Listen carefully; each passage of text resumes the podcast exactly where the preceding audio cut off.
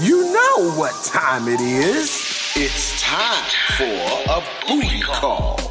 Das ist der 030 Booty Call, der Berlin Dating Podcast mit Caramel Mafia. Hey Friends, welcome back beim 030 Booty Call und herzlich willkommen zur zweiten Staffel.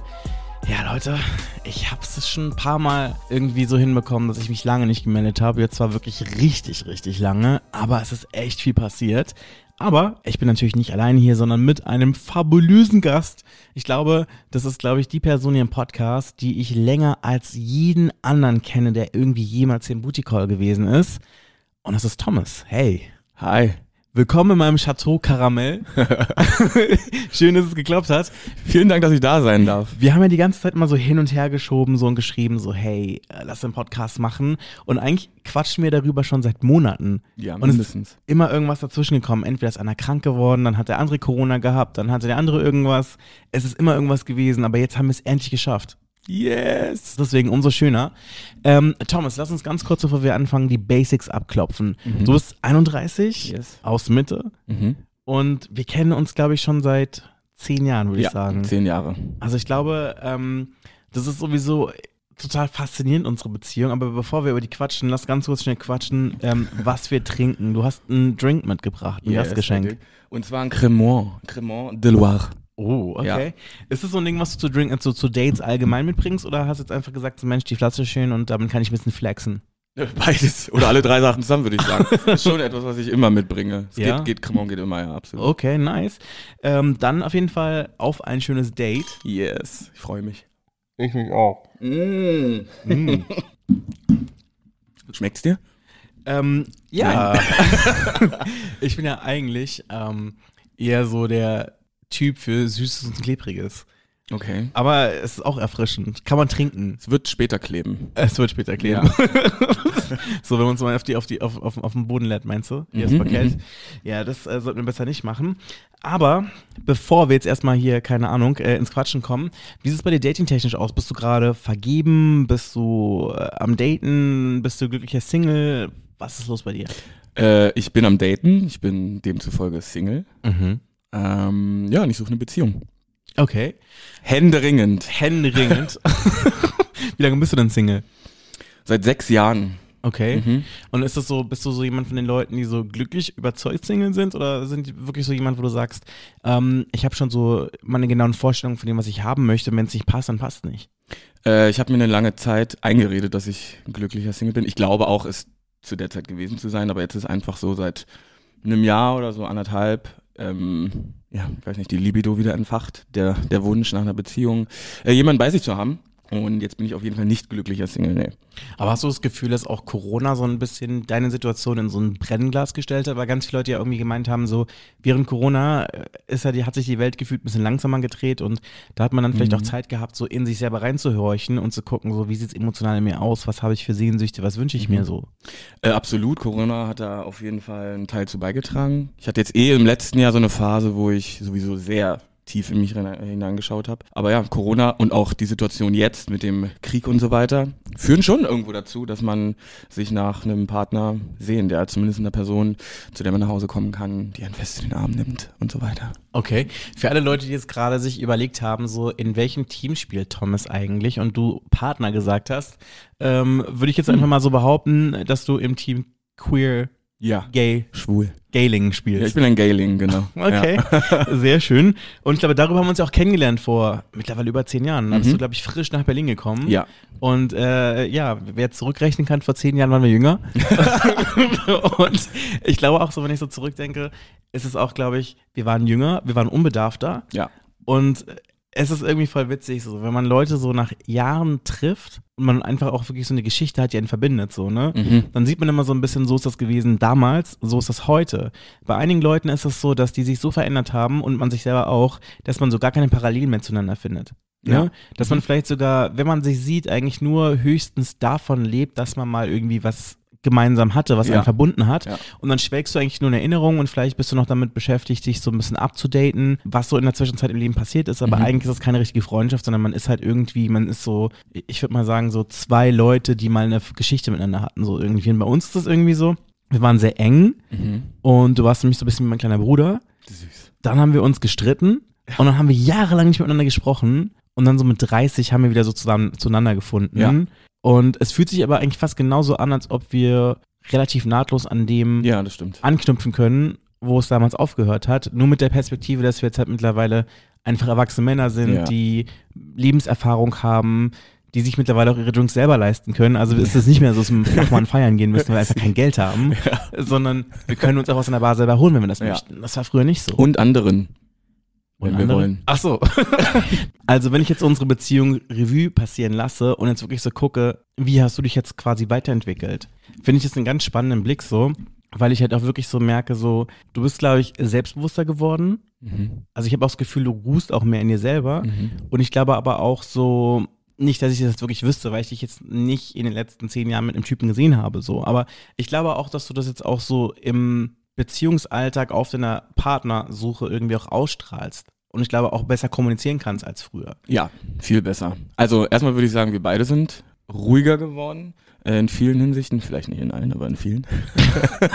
und sind auf jeden Fall auf einem guten Weg, ja, unsere innere Mitte oder wie man es nennen möchte, ähm, zu finden. Einen großen Teil haben wir schon gefunden. Wir waren wild auf jeden Fall. Ich vor allem so. Obwohl du auch. Wobei ich dich eigentlich immer nur sehr brav erlebt habe. Also ich habe jetzt wirklich noch nie irgendeinen Moment gehabt, wo ich das Gefühl hatte, Halligalli Drecksauffäschle.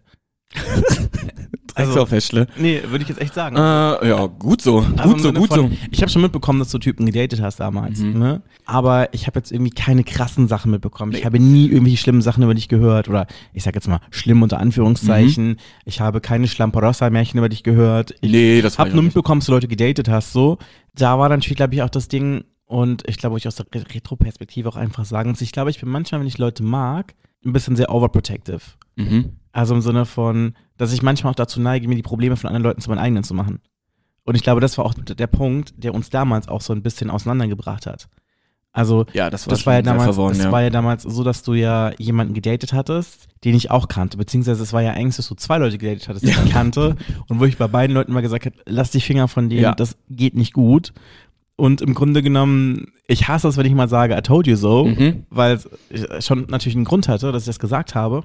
Aber es sollte sich ja dann doch irgendwie so als wahr ja, hat es auch. ber- berücksichtigen. Das Ding ist, ich bin ja, ich komme ja aus dem Osten, ähm, da konnte ich mich aufgrund vieler Gegebenheiten äh, nicht outen. Ich habe das also sehr spät gemacht, mit 21, äh, genau zu dem, zu dem Zeitpunkt, als ich auch nach Berlin gezogen bin äh, und habe hier dann alles nachgeholt oder ich habe es versucht, was ich da eben nicht ausleben konnte und habe mir da auch nicht reinquatschen lassen. Zudem war ich super unreif, einfach, obwohl ich auch immer dachte, ich bin schon ziemlich reif. Heute weiß ich, dass ich nicht war und kann da eigentlich nur drüber lachen. Aber ist irgendwie auch süß, wenn man so zurückguckt.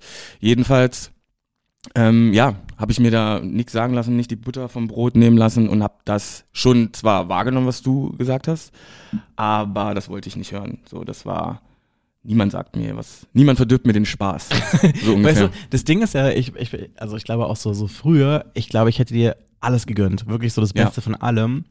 Aber das Ding ist halt einfach so, ich wusste halt einfach, was das für Typen sind, ne? ja. Also die eine Person habe ich halt so kennengelernt als ziemlich, wie soll ich sagen, eine Person, die sehr ehrlich wirkt, Mhm. die so ein bisschen schrullig irgendwie ist, aber irgendwie, aber liebenswert, ne? Ja. Und du denkst auf jeden Fall, das ist so voll der nette Typ und so, Yes, ja. der Von eigentlich nebenan. so, der, nette Typ von nebenan, mit dem man irgendwie glücklich werden kann, so. Mhm. Und das Ding ist halt, dieses Phänomen hat er halt auch wirklich so, und das habe ich aus nächster Nähe gesehen und auch selber erst. Also ich muss auch ganz ehrlich sagen, ich hatte ja, als wir uns kennengelernt hatten, er und ich ja auch einen Crush auf ihn. Und ja, da war ich damals 18 Mhm. und ähm, zu dem Zeitpunkt war es aber so, dass er dann auch irgendwie einen Kumpel von mir gedatet hat.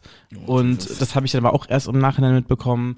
Und er hat dann trotzdem halt noch irgendwie äh, sämtlichen anderen Typen den Hals verdreht, äh, den Hals verdreht, den Kopf verdreht und war auf jeden Fall auch noch so ordentlich in einigen Betten unterwegs. Ja. Was ja nicht schlimm ist, aber ich glaube, dass wir damals vor zehn Jahren auch anders drauf waren. Also zum Beispiel ich war vor zehn Jahren nicht so sexpositiv, wie ich das heute bin. Also Mhm. im Sinne von, dass ich es akzeptierend finde, wenn Leute sagen, hey, ich bin jemand, der gerne mit unterschiedlichen Leuten Sex hat.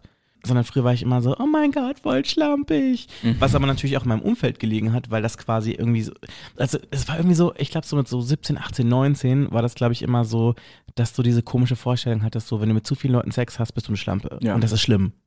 So irgendwie. Und ich glaube, da war so die größte Angst, dass Leute über dich sagen können, dass du eine Schlampe bist. Ja. Ne?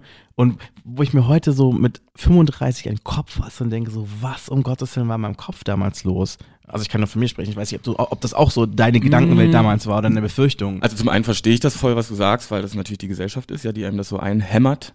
Dieses, wenn du mit promiskuitiv lebst, einfach weniger wert bist. Ähm, ich muss sagen, bei mir ist das ehrlicherweise ein bisschen andersrum.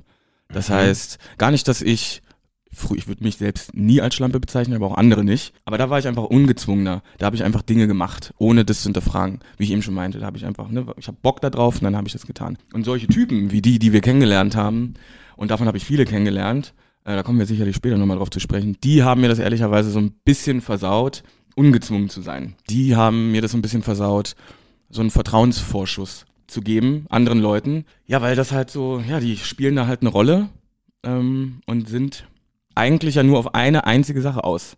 Und da geht es nicht darum, die Person kennenzulernen, also uns kennenzulernen, sondern ja, wir sind so wie Trophäen für die. Also ich nenne die immer Black Hunter. Und ja, da gab es eben einige, auf die ich gestoßen bin und ich weiß ja von dir, dass das bei dir auch so der Fall war. Und zwei haben, ja, da hatten wir ja beide dann irgendwie unsere Finger drin. Also, also sagen wir es bei der ersten Person ja auf jeden Fall. Mhm. Ne? Ähm, und ich weiß, also vielleicht noch ganz kurz, um ein bisschen Kontext zu liefern. Ja. Das Ding ist einfach so Stimmt. gewesen, wie, wie gesagt, wir waren damals Anfang 20. Du glaube ich sogar noch, du warst vielleicht glaube ich sogar erst 18 oder so. 19, 19 20. Irgendwie so. Auf jeden Fall, ich habe halt schon irgendwie so gedacht, okay, hey, der Typ wird dir das Herz brechen und das war Ja, so, dafür, dafür wollte ich dir einfach so, äh, ich, ich wollte dich, glaube ich, einfach davor so ein bisschen beschützen und ich glaube, das ist, glaube ich, dieses Problem gewesen, was eigentlich, wenn ich so drüber nachdenke, vielleicht ein bisschen übergriffig gewesen ist, weil man muss Leute ihre Fehler machen lassen. Ja. Aber ich glaube, das Ding ist, ich habe ja auch nicht versucht, zu sehr einzugreifen, sondern einfach nur zu sagen, ey, der Typ ist nicht cool. Ja. Vorsicht. Ne? Also im Sinne von, das ist die Information, das weiß ich über ihn und mach damit, was du möchtest. Mhm. Und ich glaube, du hast es dann halt irgendwie so voll als Angriff irgendwie genommen oder so. Ne? Na, ich war halt verliebt. Oder ich dachte zumindest, dass ich äh, verliebt bin. Heute sehe ich das auch nochmal anders. Aber ich hatte auf jeden Fall Gefühle und wollte den halt haben und war froh. Wow, ich bin jetzt hier in Berlin. Ich habe den ja schon kennengelernt, bevor ich hergezogen bin. Und habe mich dann gefreut, geil, ich bin jetzt hier in der äh, großen, weiten Welt und hab da schon jemanden. Und Verliebt in Berlin. verliebt in Berlin, ohne Zahnspange. Ja, und auf jeden Fall, dann gab es ja, glaube ich, eine zweite Person, bei der ich wusste, Obacht. Achso, Also, achso, aber warte, warte, warte. Und dann kam es ja du quasi. Das heißt, du wolltest was Gutes, das konnte ich aber gar nicht sehen, weil für mich in meinem Kopf war nur, das wird mir jetzt genommen. Und Und ich weiß noch, ich war nämlich dann in Mannheim feiern und er Yes, war auch das- da. wow. Und da hat er mit irgendeinem Typen rumgemacht. Ja. Und ich, ich, ich glaube, wenn das heute gewesen wäre, so mit Handykameras, hätte ich ein Foto gemacht. Ja. Vielleicht. Vielleicht aber auch nicht, keine Ahnung. Aber auf jeden Fall so im geistigen ich hätte mir einen Stand Flug von gebucht und wäre dahin geflogen. Auf jeden Fall war es dann so, dass ich dann gesagt habe, so, ey, ich sehe gerade hier, also ich weiß ja nicht, was hier los ist, Mhm. aber nicht cool. Ich werde nicht dazwischen gehen, aber just, just to let you know, der macht gerade mit jemand anders rum. Ja, ne? krass. Und ich glaube, das hast du nicht geglaubt, oder? Ich habe es nicht geglaubt. Hast du echt gesagt, Ich habe ihn darauf angesprochen und er hat einfach ja, ähm, geübt, wie er ist, ähm, einfach weggewischt quasi und mir glaubhaft gemacht, dass das auf gar keinen Fall so ist und dass du das nur erzählst, weil du insgeheim noch Gefühle hast. Und witzigerweise ergab auch witzig, das viel mehr Sinn oder ergab das viel mehr Sinn für mich als das andere. Weil das Was, andere aber- auf der Hand liegt. was halt eigentlich auch voll lustig ist, weil ich habe ihn in meinem Leben, glaube ich, nur zweimal gesehen. Mhm. Also deswegen würde ich jetzt auch nicht von Gefühlen reden oder so, sondern das war, wenn, wenn, wenn, wenn man so realistisch möchte, ist das, glaube ich, so ein bisschen, wir hatten einen One-Night-Stand und haben danach ein paar Mal telefoniert. So vielleicht. Ne? Und deswegen finde ich es eigentlich so ein bisschen lustig, wenn ich drüber nachdenke. Und dann gab es ja die zweite Person oh ja. ähm, und das war so der richtige Black Hunter vom ja, Herrn. das ist wirklich Ähm, Next Level. Das war wirklich so, und das habe ich auch schon mal hier im Podcast erzählt, dass es halt wirklich so Typen gibt. Warte mal, ist Black Hunter eigentlich ein offizieller Begriff? Ich habe immer das Gefühl, dass ich mir den ausgedacht habe. Ich würde schon sagen, ja. Okay. Ich würde sagen, ja. Wenn nicht, etablieren wir das jetzt. Und das Ding ist halt manchmal, es gibt wirklich so Typen, vor allem hier in Berlin, die so das Gefühl haben, so schwarze Männer oder POC-Männer sind so wie Pokémon. Mhm. Sie müssen alle haben. Ja. Sie müssen alle fangen. Ja. Und äh, die sich dann immer so ein bisschen, ich glaube, das war auch früher so eine andere Zeit, wo es nicht so viele gab, wo es, glaube ich, noch sehr special war, wenn du irgendwie Mhm. äh, POC oder halt nicht weiß gewesen bist, weil, ich meine, ich kann mich noch an die Zeiten erinnern, da waren es so in der Szene vielleicht fünf oder sechs oder so. Ja. Ne? Und deswegen war das auch so, auch wenn wir uns nicht persönlich kannten, kannten wir uns zum Hören her. Ja. Weil du irgendwie immer so mitbekommen hast, dass es dann so Typen gab, die immer so von einem Schwarzen zum anderen getingelt sind. Ist so, Und ja. dann immer so irgendwie von ihren Heartbreaks erzählt haben mit Person A und Person B und Mhm. keine Ahnung. Und dann, auch wenn du die Leute noch nie getroffen hattest, wusstest du auf jeden Fall, wer die sind, wie die Ja. so drauf sind, was bei denen so geht. Und wenn du die dann mal kennengelernt hast, war dann so, ach, du bist das der Ex-Mann von dem, dem und dem. Ja, ja, ja. so ein bisschen. Übel. Übel. Ja. Ja, und das war, glaube ich, halt auch so jemand. Und, aber das war richtig mies, fand ich. Da ist aber alles mies dran. Der war auch verheiratet. Ähm, ach, ich krieg das auch gar nicht mehr so richtig zusammen, weil das super komplex und wirklich abgefuckt ist. Fakt ist aber, ja, im Prinzip hat er das gleiche Spiel gespielt. Er wollte auf allen Hochzeiten tanzen und hat Leute einfach ausgespielt. Die sind ja dann, also zumindest die beiden waren ja schon Profis auch. Also die haben einfach professionell gelogen. Die haben das, machen das schon so lange. Die haben da ihre Standardsätze, also war mein Gefühl zumindest, dass die, ich weiß gar nicht, ob die das selber merken. Keine Ahnung. Aber ja, Ich glaube, das Ding ist ja auch bei einigen Menschen ist es so, dass, dass man sich, glaube ich, auch manchmal so seine Realität so ein bisschen so hinbiegt, wie man es brauchen kann. mhm. Ne? Also ich glaube, das ist auch wirklich so ein Ding aus der Psychologie. Also ich habe das mal so im Studium so, so angeschl angeschliffen oder angestriffen, ähm, dass man, glaube ich, immer so ein bisschen versucht irgendwie, sich die Dinge so zu biegen oder so zu erklären, dass man jetzt nicht ganz so als der Loser der Story rausgeht Mhm. oder als der Böse so irgendwie. Und ähm, ich glaube, das ist in dem Fall auch so gewesen. Meinst du jetzt uns oder die? Sowohl als auch. Nein, auf jeden Fall war es dann so, es gab ein Huch, es geht schon wieder los. Uh. Trink mal noch einen Schluck. Ähm, huh, es gab Pizza. Ähm, Was war da eigentlich, was hast du eigentlich für eine Pizza gegessen? soll ich nochmal rülpsen, dann riechst du's. Ja. Oh ja, Scampis. Nein, ähm, vegetarisch. Ähm, nee, aber was wollte ich gerade sagen? Ähm, ja, auf jeden Fall war das dann halt wirklich so, dass das ja wirklich so zum Bruch von uns beiden geführt hat. Ja. Ähm, diese Leider. Typen. Aber was halt irgendwie cool ist, wir haben dann irgendwie, ich weiß gar nicht wie, auf jeden Fall wieder zueinander gefunden. ja. Und heute sitzen wir hier und können darüber reden. Wir haben uns ja schon getroffen auch und darüber gesprochen. Das fand ich auch richtig gut. Das war, glaube ich, auch wichtig, das nochmal angesprochen zu haben. Ähm, ja, und wie du eben schon gesagt hast, ja, man trifft sich und dann ist das wie nahtlos. Also als hätten wir uns halt nicht, nicht sechs Jahre gesehen oder so. Das stimmt. Aber hast du das Gefühl, dass du aus diesen Situationen jetzt auch für dich und dein Dating heute irgendwas gelernt hast? Ja, definitiv. Also ich gucke genauer hin, was Fluch und Segen zugleich ist natürlich. Ähm, Also du siehst die Red Flags sofort. Ja, das und ja, mittlerweile schon. Das Blöde ist halt, Daten, ja, das ist eigentlich so ein Ding, das sollte ungezwungen sein, das sollte einfach nur Spaß machen. Ich möchte da nicht sitzen wie in einem Verhörsaal. Äh, Verhörsaal? Verhörzimmer. wie in einem Verhörzimmer und da irgendjemand so durchlöchern zu müssen oder ganz genau darauf achten, was sagt der, was ist eine Red Flag und so weiter. Es gibt schon genügend Red Flags, einfach so für jeden schon im Dating, gerade in der schwulen Welt. Das kommt jetzt noch on top, dass ich eben darauf achten muss. Ich weiß gar nicht, ob ich das muss, ich mach's aber. Manchmal frage ich mich auch, ob ich zu sehr darauf achte. Also es gibt den Unterschied, ob du fetischisiert wirst, fetischisiert wirst, ähm, ja, also ein Pokal in irgendeinem Schrank sein sollst, oder ob jemand wirklich einfach nur gerne auf Schwarze steht so. Und da irgendwo dazwischen, das ist gut und das, ne, je weniger, desto besser, aber dieses Pokalverhalten, Trophäe sammeln, das, das geht gar nicht. Und das gilt es für mich zumindest herauszufinden ähm, und ja, auszusortieren. Weil ich einfach das Gefühl habe, dass es gar nicht darum geht, wer ich bin. Und da wird schon wieder die Hautfarbe zu irgendeiner Sache gemacht, die überhaupt keine Rolle spielen sollte. Die würden sagen, es ist positiv, ja, weil es doch was Tolles. Nee, ist es nicht. Nicht für mich zumindest. Hast du das Gefühl, dass dadurch, dass diese Fetischisierung auch ganz oft an so Klischees oder Stereotypen gebunden ist, dass dann auch so eine Art, so ein gewisses Verhalten, gewisse Verhaltenskodexe im Bett oder in der Art, wie du redest, dich bewegst oder so irgendwie auch erwartet wurden und du dir vielleicht auch so ein bisschen dadurch angeeignet hast? Gute Frage. Äh, Habe ich tatsächlich auch schon mal drüber nachgedacht. Ich glaube, ja. Also mittlerweile würde ich sagen, ich, ne, ich kenne mein Standing, so ich weiß, was ich will, wo ich bin und so weiter.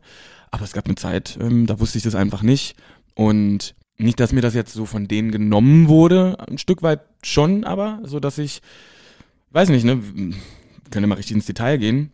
Es hätte ja auch sein können, dass ich Bottom bin. Das hätte ich mich wahrscheinlich nie getraut. Das Mhm. musste ich erstmal herausfinden, dass ich das wirklich einfach nicht bin. Aber ich hätte nie die Möglichkeit gehabt, das zu sagen, ohne dass es einen komischen Blick oder irgendeinen blöden Kommentar gibt, weil ein Schwarzer muss top sein, der muss dich dumm durchficken. Und das kann man ja auch machen, es ja, spricht ja nichts dagegen. Aber es gibt halt auch die anderen, also das darf man nicht vergessen. Und ich weiß nicht, wie das in anderen Ländern ist. Hier in Deutschland ist meine Erfahrung, du bist schwarz, wild, exotisch, du bist aktiv. Ich habe so auch das Gefühl, dass das, glaube ich, immer so irgendwie von der Vorstellung und von dem, was ich sag jetzt mal, was gewünscht ist in der Vorstellung von meisten Personen, ist, dass es immer ein sehr ein krasses Extrem geht. Entweder die eine oder in die andere Richtung. Also Mhm. entweder du bist so ein krasser, übermasku hypermaskuliner, äh, krasser, äh, keine Ahnung, äh, Stallion-Ficker, der hier irgendwie alles Ja. wegknallt, wie, wie, keine Ahnung, die beim Arbeitsamt oder sonst was. Oder du bist so der krasseste Powerbot, den man sich vorstellen kann. Aber irgendwie so, ich glaube, in der Vorstellung von diesen Leuten, die einen so fetischisieren, ist, glaube ich, nicht Platz, um irgendwie irgendwo in der Mitte zu sein. Nee. Sondern genau, entweder ja. das eine oder das Ja. andere. Und ähm, ich glaube auch einfach so, das merkst du ja auch schon in der Art von den Chats oder Voll. wie du irgendwie ähm, behandelt wirst oder so, gibt es, glaube ich, immer so eine Rolle, in die du so ein bisschen reinge reingedrückt Mhm. Ja. wirst irgendwie. Voll. Und Da gilt es, da muss man stark genug sein, um dagegen zu halten, Grenzen zeigen und so weiter. Wissen, was man will, was man nicht will und da wirklich direkt auszusortieren. Aber wenn man jung ist, weiß man das nicht. Und dann macht man da halt mit. Und da habe ich auch oft Sachen gemacht, die ich eigentlich gar nicht machen wollte und habe dann da die Rolle angenommen. Ja, und das dann einfach, ja, durchgezogen. Obwohl eigentlich mein ganzer Körper sagt, was machst du hier? Hör auf damit, das macht dir nicht mal Spaß. Und du musst hier niemandem irgendwas beweisen. Aber ja, man hat es dann irgendwie trotzdem gemacht.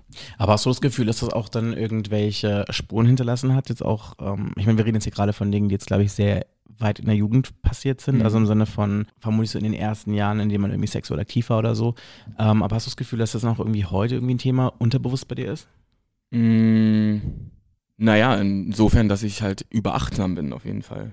Also ich habe schon das Gefühl, dass das manchmal keine gesunde Achtsamkeit ist, sondern schon so eine Alarmbereitschaft. Und ständig in Alarmbereitschaft zu sein, ist für niemanden gesund. Aber vielleicht ist es ja auch so, ein, ähm, so eine Art Survival-Mode, weißt du, im Sinne von, ich glaube, das Ding ist ja, das ist ja irgendwie irgendwas in dir, was dich vor Verletzungen oder irgendwas beschützen möchte. Absolut, da bin ich auch Ja. dankbar für, da bin ich froh drum, dass mein Körper das kann. Nur finde ich, oder meine Erfahrung ist einfach, und ich war schon in vielen Momenten des Überlebens, Survival Modes, dass das auf Dauer nicht gesund ist, weil das hinterlässt definitiv Spuren, ja. Und das ist jetzt hier so ein kleines Beispiel, was, was das Dating und so weiter angeht, aber auch das hinterlässt Spuren, eben übertriebene Achtsamkeit, Alarmbereitschaft, ähm, das hat auch viel mit Vertrauen zu tun. Kann ich mich hier öffnen oder ist das auch wieder nur jemand und so weiter? Also ja, ich würde schon sagen, dass das Spuren hinterlässt. Wie siehst du das? Ich würde sagen, dass es auf jeden Fall Spuren hinterlässt. Also ich glaube, ähm, oh Gott, jetzt kommt es, kommt, es, das Ding ist, das klingt, glaube ich, natürlich wieder so ein bisschen so wie Opa erzählt vom Krieg, ne, weil ich, man muss natürlich auch sagen, dadurch, dass ich jetzt seit fast zwei Jahren vergeben bin, bin ich komplett aus diesem Dating-Game raus.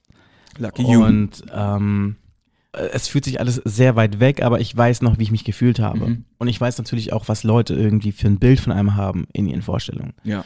Und ähm, ich glaube, dadurch, dass man halt quasi so, ich denke vor allem gerade dadurch, dass du als, wenn du als schwarze Person oder nicht weiße Person in Deutschland aufwächst, ist es, glaube ich, so, dass du unglaublich viel Aufmerksamkeit auf dich ziehst. Ja. Egal in welcher Situation. Ja. Ob du das möchtest, ob du das nicht möchtest.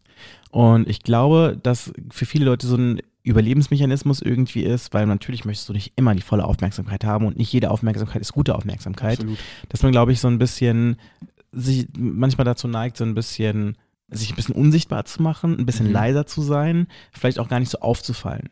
Und ich glaube, du versuchst dann auch irgendwie, glaube ich, auch irgendwie keine besonders negativen Emotionen in Leuten zu triggern, Mhm. weswegen man, glaube ich, dann irgendwie dazu neigt, sich selber so ein bisschen zurückzunehmen Ja. zum Vorteil von anderen Menschen.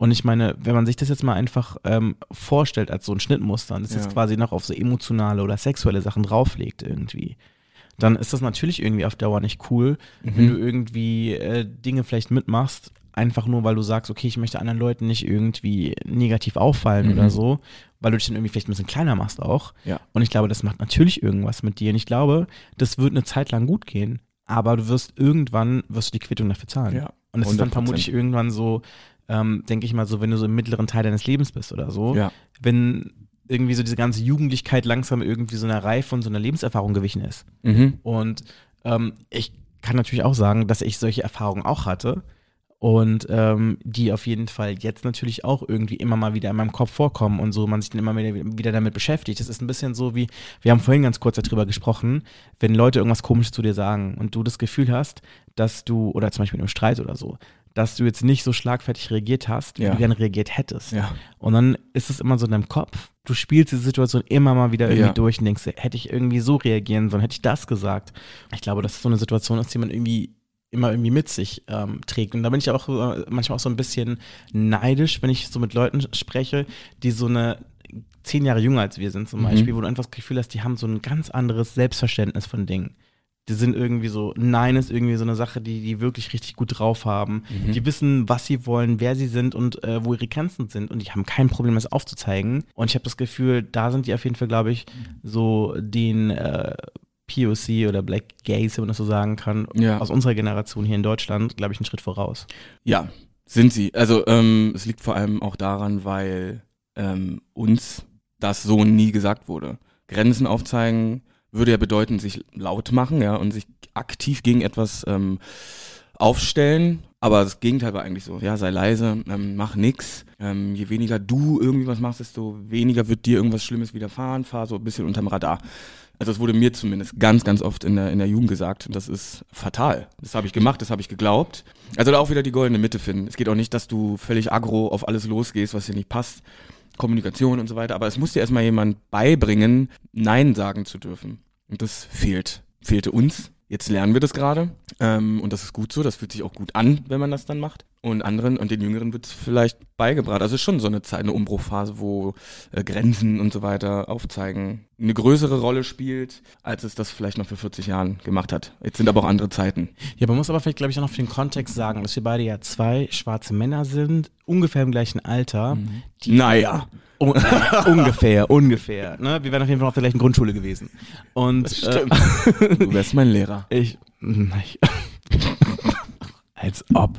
Auf jeden Fall, was ich sagen möchte, ist, ich glaube, dass wir halt beide so aus Un Umfelden kommen, in denen halt wirklich so keine anderen Schwarzen gewesen Ja. sind. Mhm. Ne? Also im Sinne von, wo du halt wirklich so der bunte Hund Ja. in deinem Umfeld gewesen bist. Exotisches halt, Fleisch. Richtig. Und ich glaube, dass das schon irgendwie auch so ein bisschen einen Einfluss darauf hat, wie wir die Welt erleben Ja. und wie wir uns natürlich auch in ihr verhalten. Mhm. Ja, und dann haben wir halt nicht Nein gesagt, weil das, was wir dann bekommen haben, haben wir genommen. Und ja, das, was wir nicht wollten, haben wir zugelassen. Oft. Viel zu oft. Und das zahlt sich irgendwann aus. Irgendwann. Das ist dann vielleicht jetzt so, es kommt oder es ist schon passiert. Bei mir ist es schon passiert. Und da kam die Quittung. Dating, viele andere, Rassismus und so weiter. Alles. Ich habe da alles irgendwie die Quittung, ähm, ich habe für alles die Quittung bekommen. Quittung klingt so, als hätte ich Schuld daran. Das ist nicht der Fall. Aber es sind halt Dinge, die passieren, ja. Gerade in, in diesem Land, aber auch in vielen anderen passiert sowas. Und irgendwann muss man aber, man muss sich wehren. Auf die eine oder andere Art und Weise. Lass uns nochmal anstoßen. Ja. Schön, dass es Woo. feine geklappt hat und schön, dass wir hier so zusammensitzen. Ja, ich freue mich voll. Wir müssen das Thema jetzt mal wieder ein bisschen äh, erquickender gestalten, sonst Erquickend. Die Leute können das immer nicht ertragen. Lass uns über dein letztes Date reden. Ah, ja, gut, dann back, back to the game again. Back to the gaming. Es war halt, es war jemand, das war so ein Black Hunter. Ich habe es aber rechtzeitig erkannt, das ist ganz gut. Ähm, ich habe das Date an sich trotzdem durchgezogen, weil er jetzt kein riesen Arschloch war. Es war ganz nett, aber auch nicht mehr. Ähm, oh Gott. Ja, der hat sich halt auch so präsentiert wieder, ganz bodenständig und so weiter. Dann hat er irgendwann so zwischendrin, wir haben telefoniert, bevor wir uns äh, getroffen haben. Was ich übrigens sehr mag. Ich weiß nicht, was, magst du sowas? Oder mochtest du sowas? Als Ey, das ist so oldschool einfach so, ne? Ja, ich ich fand lieb das immer das. voll cool, mit Leuten so zu telefonieren, aber irgendwie habe ich so das Gefühl gehabt, es gab dann so einen Bruch irgendwie so um 2010 rum, wo man das irgendwie nicht mehr so gemacht hat. Nee, sofort treffen. Ne? Es war dann irgendwie sofort treffen und oder halt, nee, ich glaube, das kam dann wirklich so ab dem Moment, wo es Smartphones gab, wo man irgendwie sich Videos schicken konnte oder Sprachnachrichten oder sowas, dass das dann irgendwie aufgehört hat zu telefonieren. Aber ich kann mich noch erinnern, ich habe früher irgendwie ganze Abende mit Leuten telefoniert, Ja. bevor ich mich denen getroffen habe. So. Richtig schön. Und es war immer ganz cool, weil das so ein, es klingt total romantisch so, aber so eine gewisse Sehnsucht auch irgendwie hervorbeschworen hat. Ich kann mich echt noch erinnern, so, wenn man so mit Leuten aus anderen Städten telefoniert hat, dann hat man dann manchmal so an einem Wochenende so die ganze Nacht durchtelefoniert. Ja. Und da gab es ja so diese Mondscheintarife und so, wo du umsonst telefonieren konntest. Und das war mir richtig cool. Also dann bist du da in deinem Bett gelegen, dein Ohr ist warm geworden, Ja. du hast der Person zugehört und du hast irgendwie so dieses Gefühl gehabt, irgendwie dieser Person nah zu sein, Ja, nah sein voll. zu wollen. Ja. Und dann hast du dann irgendwie so Pläne gemacht und dann bist du vielleicht in diese andere Stadt gefahren oder die sind zu dir gekommen in die Stadt oder vielleicht hat man in der gleichen Stadt gewohnt und was Mhm. war dann aber irgendwie schon so spät, dass man dann irgendwie mit den öffentlichen Verkehrsmitteln nicht irgendwie fahren konnte und das war auch so in einem Zeitalter, wo man sich kein Taxi geleistet hätte. Ja, ja. Oder auch kein Hotel. es war immer so, entweder, entweder, entweder ich kann so mit dem Wochenendticket zu dir fahren und ich schlafe bei dir zu Hause oder es Ja. findet nicht statt. Ja. so. Ja, und wenn man das gemacht hat, dann hat man halt vorher telefoniert und wusste schon, das lohnt sich. Wenigstens auf die eine oder andere Art und Weise. Ich finde, weiß auch nicht, also ich finde, man hat einfach mehr auch zu erzählen, wenn man sich schon so ein bisschen kennengelernt hat. Man muss jetzt nicht die ganze Nacht telefonieren. Ich verstehe das schon. Wir sind hier in Berlin, keiner hat, oder die wenigsten haben Bock da drauf. Ja, die wollen sich halt immer sofort treffen. Nur meine Zeit ist kostbar. Ich möchte nicht mich irgendwo, ähm, irgendwie 20 Minuten, 30 Minuten irgendwo hinfahren und dann ist das vielleicht scheiße. Und dann muss ich die unangenehme Aufgabe, ich weiß nicht, musstest du sowas schon mal machen und sagen, ah, das passt nicht. Äh, ich glaube, wir brechen hier ab. Ich habe das noch nie machen müssen. Ich weiß auch gar nicht, ob ich mich das trauen würde, ehrlich gesagt. Ich finde das auf eine Art und Weise so unverschämt. Ähm, ich habe das schon gehabt. Oh, das habe ich schon me. gehabt. Ja, aber lass erstmal über dich Ja. reden und dann erzähle ich Genau. das danach, okay? So, dann treffe ich also diesen, also wir telefonieren mit diesem Typen, der ist ganz bodenständig und scheint alles ganz nice zu sein. Und dann habe ich aber schon, wir haben Instagram ausgetauscht und ich sag's euch Leute, Instagram ist immer schon ein Indiz für viele, viele, viele, viele Dinge. Ich habe dann eben geguckt, wem er so folgt. Mhm. Und du warst übrigens auch dabei. Echt? Ja. Und ganz, ganz viele andere Black People. Und folgt der Person auch? Äh, nee. Okay. ähm, und was soll ich sagen? Ja, das ist leider, das ist schon eine Red Flag für mich. So ein bisschen. Es geht eine kleine Alarmglocke an. Ist aber mir aber auch so, als ich noch gedatet habe, habe ich mir mal Leute sehr gerne in den sozialen Netzwerken Ja. angeguckt, so bei Facebook, MySpace. Instagram. Äh, naja. Gibt's das noch? Ich glaube, StudiVZ wurde jetzt ja gelöscht. Oh. Letzte Woche. Ja. Ne? Nee, aber auf jeden Fall, ich bin dann immer so angeschaut, mit wem sind die Leute so befreundet oder welche Seiten haben die geliked, um immer so ein Bild zu bekommen, Mhm. Ja. mit wem ich so zu tun habe. Und dadurch, dass ich halt immer unglaublich viele Leute so bei Facebook und so hatte und bei Mhm. Instagram und so, wusste ich auch immer relativ schnell so, Ja. mit wem ich das zu tun habe. Und ich hatte witzigerweise Anfang des Jahres ein Interview mit jemandem, wo ich im Podcast war und ich kannte die Person nicht. Und ich habe aber gesehen, wir haben gemeinsame Freunde und ich habe, es waren so zehn. Und dann habe ich mir so überlegt, so, okay, wer sind diese Leute? Woher kenne ich die? Aus welchem Kontext, in welcher Szene sind die unterwegs? Ja. Und wir haben uns dann so nach dem Podcast halt unterhalten. Und ich habe dann schon so gesagt, so irgendwie war das voll witzig. Ich hatte schon so eine Vorstellung ungefähr, wie du so drauf bist, was dich so interessiert, Mhm. weil ich so gesehen habe, so wen du kennst, was du geliked hast und so und konnte dann so voll die Sachen über ihn so sagen. So nach Motto, okay, also du kennst die, die und die Person, du bist vermutlich jemand, der super gerne zur Cocktail d'Amour geht, ähm, der Buttons mag Ja. und du kennst die und die Person, ähm, dann wirst du vermutlich das und das cool Ja, finden ja. oder das und das und so und so und er, war dann halt total erstaunt, dass ich das halt irgendwie so sagen konnte, so, ne? Ja, das ist mal gar nicht so schwer eigentlich, wenn man ganz genau hinguckt und sich so ein bisschen auskennt. Ist natürlich blöd, dass man jemanden schon so vorab stalkt, aber das ist ja auch nur ein Selbstschutz. Dann habe ich das auf jeden Fall gesehen, dachte schon so, mm, hm. aber das Telefonat war halt nett. Ja, und ich wollte ja auch einfach wieder ins Game kommen. Ich date ja jetzt irgendwie so seit ein paar Monaten erst wieder und habe mich dann mit ihm getroffen. Es war erst super zäh. Dann dachte ich schon, oh Gott, jetzt muss ich hier auch irgendwie noch performen, dass der irgendwie so ein bisschen auflockert. Aber ganz kurz, wo habt ihr euch getroffen? Cotti. Oh. Mhm. Ist das so, ist das irgendwie so ein Nee, Hotspot zum gar nicht. Er wollte da unbedingt hin. Ich erzähle auch gleich noch, warum der da unbedingt hin wollte. Lass mich raten, ging es um ein Etablissement namens Roses? Nee, aber es ging um ein Etablis Etablissement, ein Etablissement seiner Wahl, dann wo wir später gelandet sind. Olfe? Nee, es hat gar nichts damit zu tun, was es für ein äh, Etablissement war, sondern wer da drin arbeitet. Oh, So, aber da komme ich gleich zu. okay. Wir sind also dann erst spazieren gegangen. Ich musste dann den so ein bisschen auflockern. Der hat mich die erste halbe Stunde gar nicht angeguckt. Der hat immer nur geradeaus geguckt und nicht zu mir, links oder rechts, je nachdem, wo ich stand. Habe ich schon gemerkt, krass, wie unsicher ist der denn? Also am Telefon so Sprüche klopfen, ja, und immer so einen reindrücken. Stehen ja auch viele voll drauf, so ein bisschen frech sein. Mhm. Aber real life kommt dann gar nichts. So viel zum Thema Das sind diese ganzen. Keyboard-Helden, sag ich mal. Ja, genau. So, Ja, Leute ja. so an ihrer Tastatur immer so voll, voll brave sind und wenn du sie im echten Ja. Leben siehst, äh, Ja. ciao. Trolls. Naja, und dann irgendwann taute er so ein bisschen auf, nachdem ich ihm ein Weinchen gekauft habe. Wir sind spazieren gegangen, ganz viel spazieren. Er hat übrigens keine Frage an mich gerichtet. Eine Stunde lang schon nicht. Also wir sind eine Stunde unterwegs und der hat einfach nicht mich irgendwas gefragt. Gut, habe ich erstmal so zugelassen, aber das ist schon so ein Moment gewesen, wo ich eigentlich hätte gehen müssen. So, was ist das? Ja, das ist voll unsozial. Dann ging es darum, was essen zu gehen. Und dann habe ich gesagt, ja, wir könnten ja hier und da hingehen. ne, ne, ne. Und er, nee, nee ich glaube, ich würde gerne irgendwo anders hingehen. Ich habe so Bock auf Tapas. Und dann sind wir zum Schlesi gelaufen.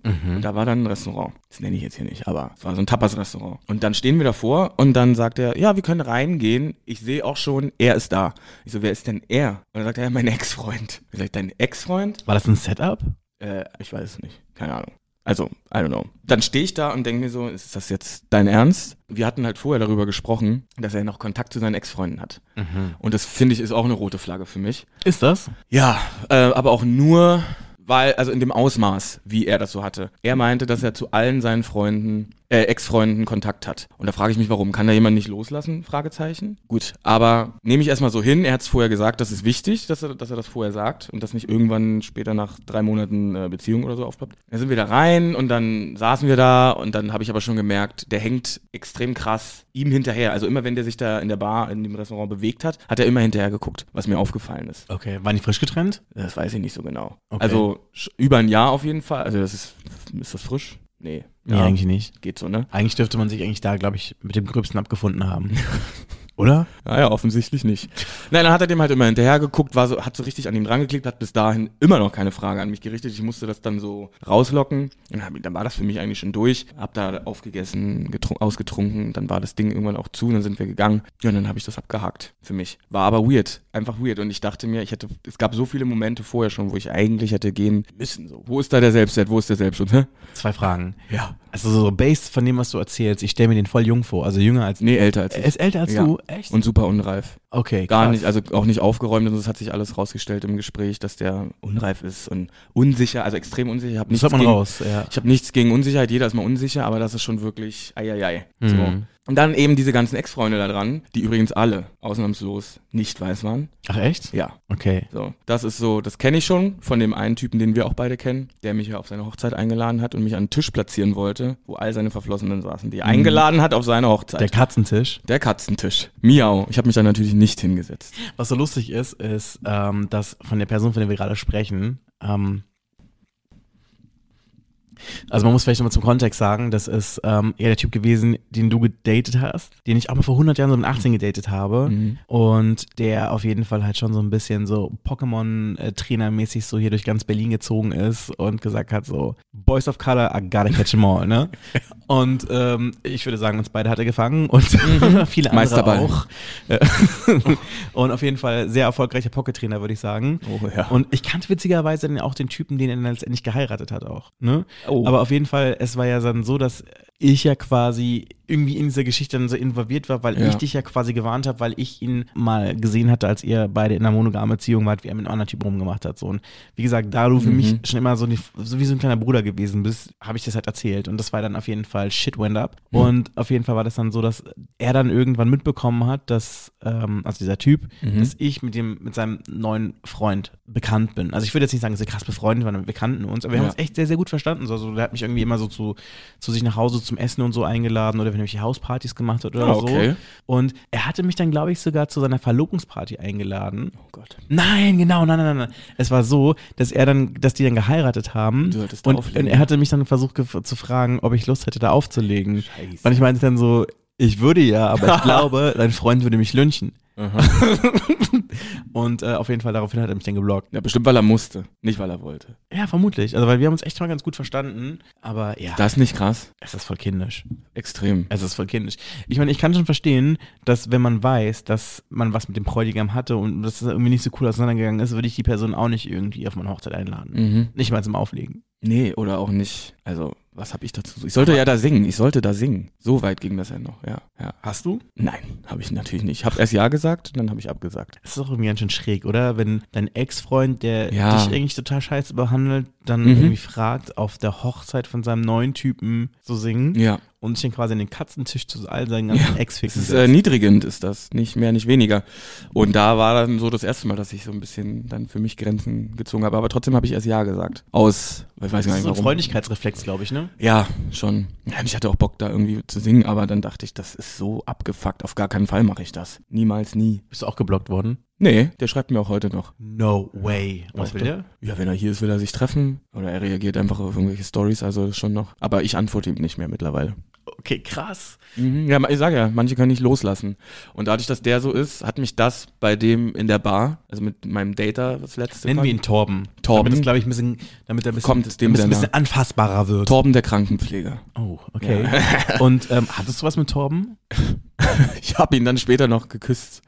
Frag mich nicht warum. Aber ging das von dir aus oder von ihm? Von mir aus. Und ähm, das wollte, das hat er abgeblockt. Äh, nee, er hat es erst zugelassen und hat mich dann weggeschoben, mich dann gefragt, warum tust du das? Dann habe ich gesagt, weil ich Bock hatte. Und eine Minute später wollte er mir an den Schwanz greifen. Und dann habe ich gefragt, ach so, das geht oder was? Aber ein Kuss ist zu, ein Kuss ist zu intim, aber an den Schwanz willst du mir greifen. Mitten im Park. Dann hat er nur gelacht. Und ich habe gekotzt. Okay. ja, und dann haben, haben sich die Wege getrennt. Aha. Und dann dachte ich, okay, ist für mich erledigt auch. Da kommt nichts mehr. Und dann hat der sich aber nochmal gemeldet. Ich weiß aber nicht, ob das dann so ein, ja, der will jetzt nochmal gucken, ob ich da noch dran bin oder so. Ich weiß es nicht. War das nachts? War es jetzt genau? Also, dass er sich gemeldet hat? Mm, nee, am Weil das ist ja nächsten ganz oft so, wenn zum Beispiel so Dates irgendwie komisch laufen, dass dann Leute immer so nachts nochmal ihr Glück versuchen, so irgendwann. Weißt du, wenn wenn die irgendwie angetrunken irgendwo horny in der Ja, wir Bar haben uns im nachts getrennt quasi. Die Wege haben sich Ach nachts so. getrennt. Und am Morgen danach hat er mir dann geschrieben. Got you, got you. Ja. Okay, das klingt dann auch so ein bisschen so, als ob er da eventuell romantisches Potenzial noch irgendwie sieht, ne? Aber ich kennst glaube, du das? Nee, ich glaube, der wollte ficken. Aber kennst du das, wenn du zum Beispiel ähm, dich mit jemandem getroffen hast, ist es so meh gelaufen Mhm.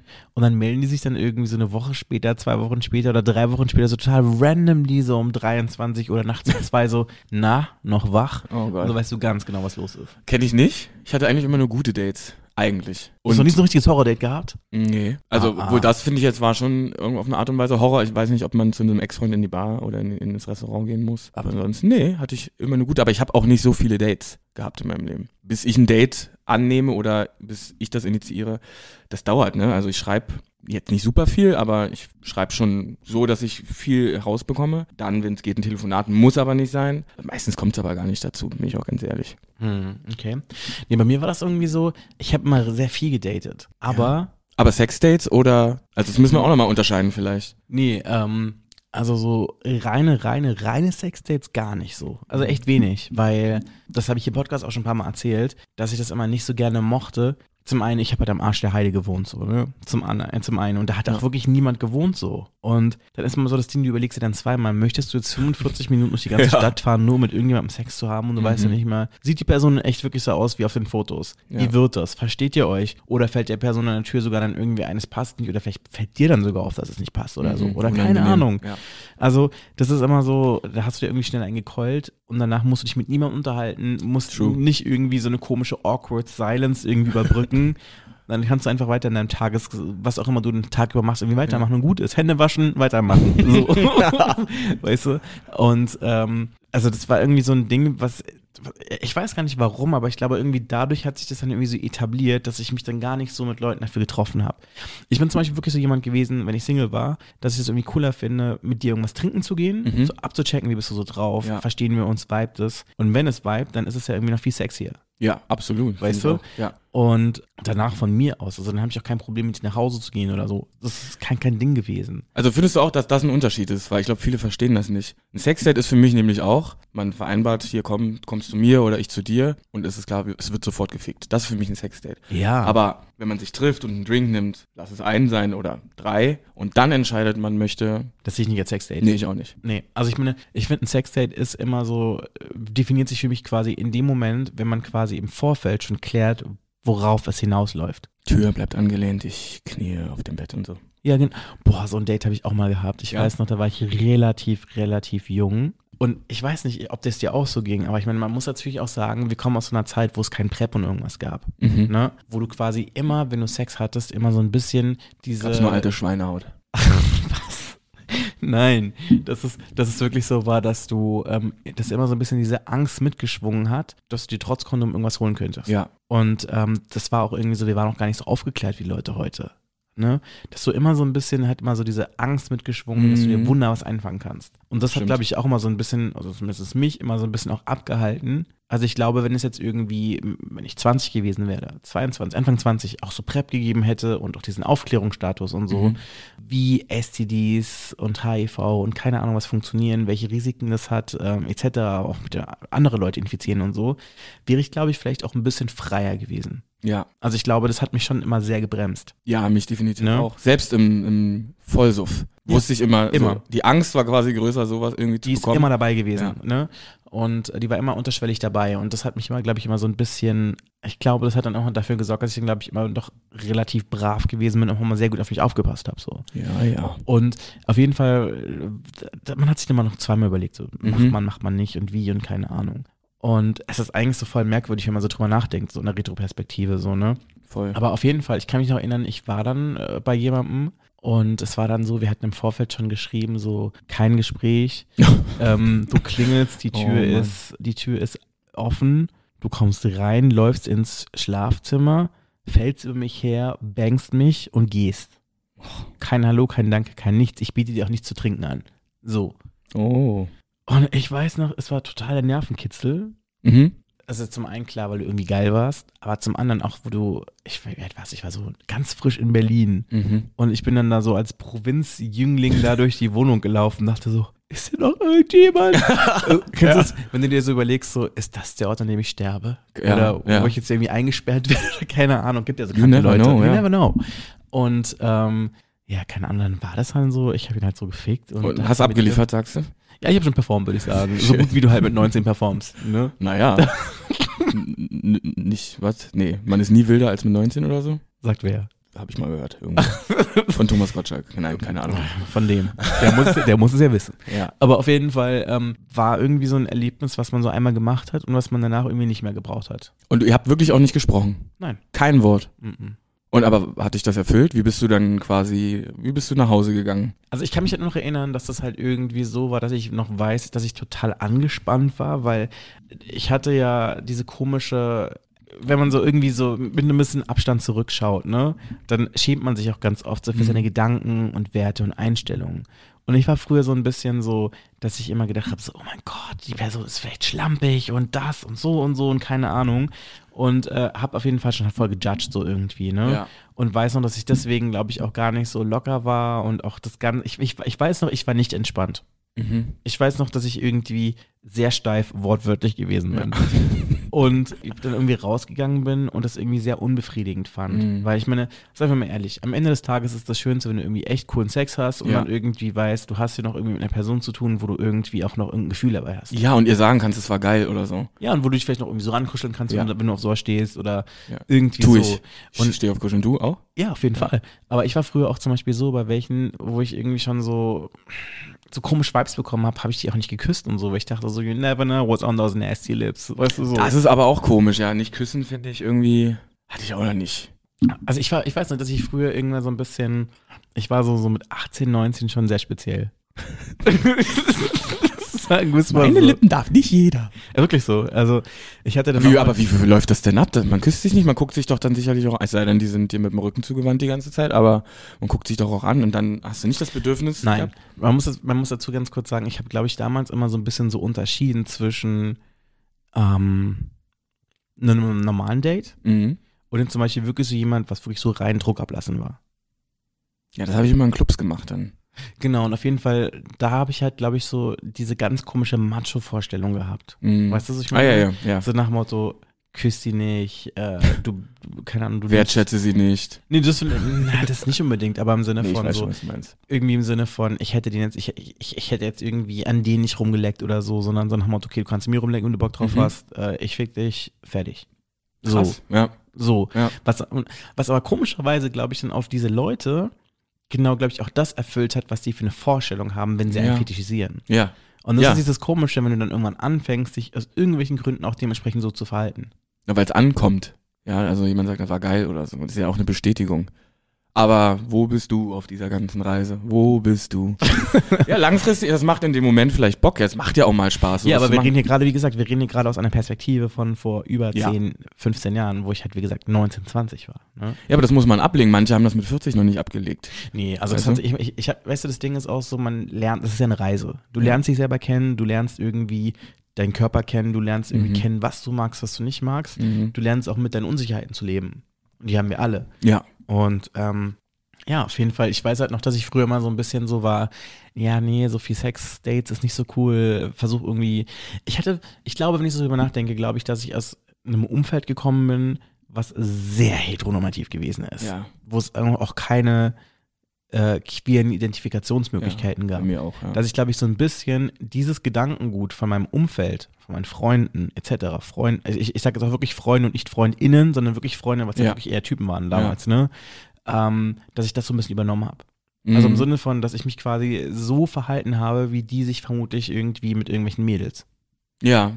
So Ja, mit dieser Vorstellung ja. im Sinne von, ja, nee, rumficken ist nicht so cool. Ähm, Ja, so konservativ auch. Genau, ne? total Ja. konservativ. So Ja. nach Motto, du findest jetzt jemanden und dann bist du mit der Person Genau. ja. monogam bis ans Ende deiner, deiner Tage. Ja. So ein bisschen. Was für ein Irrglaube. Voll. Ne? Auch super langweilig, wenn das so noch so wäre. Ich Und- meine, es gibt ja Leute, die das funktioniert. Und das ist ja auch cool so. Kennst du welche? Die das so funktioniert. Ja. Über 20 Jahre zum Beispiel. Also Leute, die seit 20 Jahren.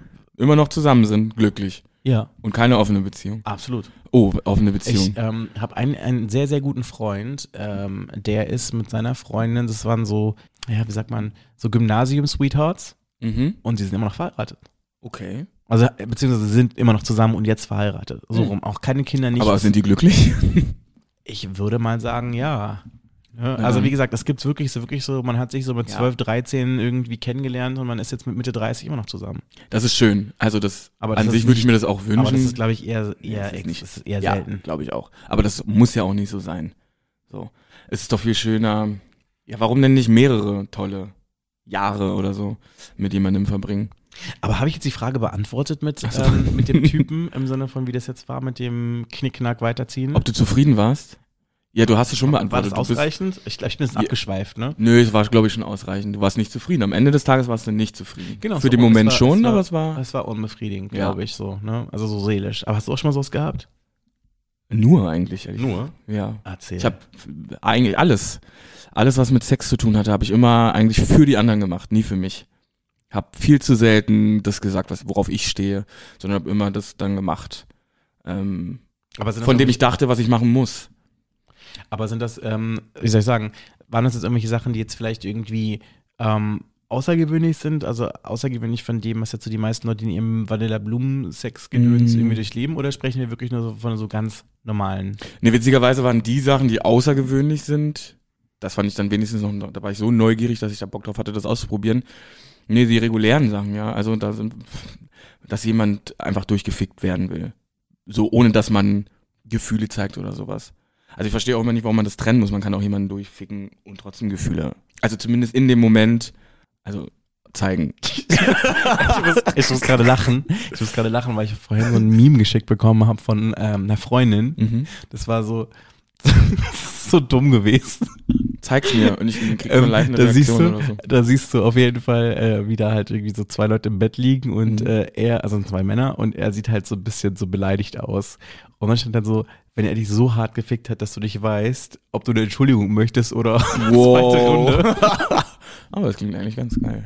Weil das fand ich irgendwie, irgendwie was witziger so in meiner Vorstellung. Vorhin Es ist gerade so, wie richtig drüber reden, ist das irgendwie ein bisschen Macht problematisch. mich auch ein bisschen aber, an, ehrlich gesagt. Ist das so?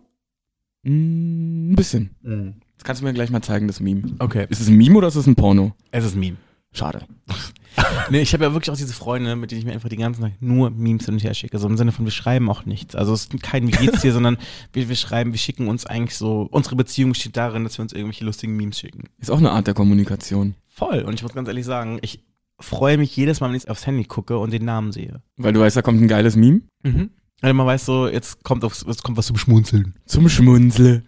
genau. So, aber nochmal zurück zu dem, äh, ob ich zufrieden war dann oder nicht. Also ich habe viel zu lange nur das gemacht, von dem ich dachte, was ich machen muss. Und jetzt halt nicht mehr. Und das, Überraschung, es fühlt sich besser an. Mhm. Ich merke aber auch, wie man dann weniger Auswahl in Anführungsstrichen hat, ja. Ist das so? Ja. Warum? Weil weil du die ähm, Illusion, den Traum der Leute durchbrichst. Und irgendwie ist es so, äh, dass man kriegt halt sehr, sehr viele Anfragen von genau den Leuten, die man nicht haben will. Die eben diese Träume und Illusionen und Fetischisierung leben und haben. Und die, muss ich halt aussortieren. Aber unter denen gibt es ja auch Leute, die einfach wirklich jemanden, der so aussieht wie wir beide, die das schön finden und auch Bock haben, die Persönlichkeit, ja, die Person dahinter kennenzulernen. Es ist aber so schwierig, wenn du, das meinte ich vorhin schon, wenn du nur auf diese Red Flags die ganze Zeit achtest, dann wirst du die halt auch so sehen. Und wo ist der, wo ist der Punkt, dass man sich auch mal entspannt? Also, ja, rede, spreche jetzt zu mir quasi.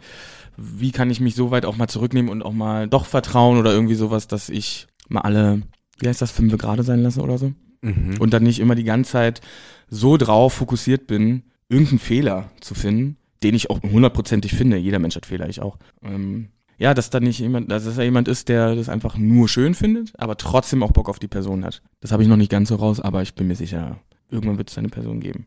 Leute, ich mache an der Stelle mal einen Cut. Das Gespräch ist richtig, richtig schön und richtig toll gewesen mit äh, Thomas. Deswegen habe ich mich dazu entschlossen, einfach gleich mal zwei Folgen draus zu machen. Ich kann auf jeden Fall versprechen, es wird richtig juicy im zweiten Teil. Es gibt unter anderem unseren Fuckboy des Tages. Wir sprechen über Sex mit Heten, über Unfälle beim Sex und die eine oder andere Durchfallstory oder Durchfallmärchen, wie wir das hier nennen, gibt's auf jeden Fall auch in der zweiten Folge. Die kommt auf jeden Fall in zwei Wochen raus. Wenn ihr die auf jeden Fall nicht verpassen wollt, dann abonniert den äh, Kanal, also wo auch immer ihr Podcast hört, gerne bei Spotify, bei Apple Podcasts. Lasst auf jeden Fall auch Sterne da, das würde super helfen und empfehlt uns gerne weiter. Ich freue mich auf jeden Fall auf euch beim nächsten Mal. Bis dann. Ciao. You know what time it is. It's time for a booty call. Das ist der 030 Booty Call, der Berlin Dating Podcast mit Caramel Mafia.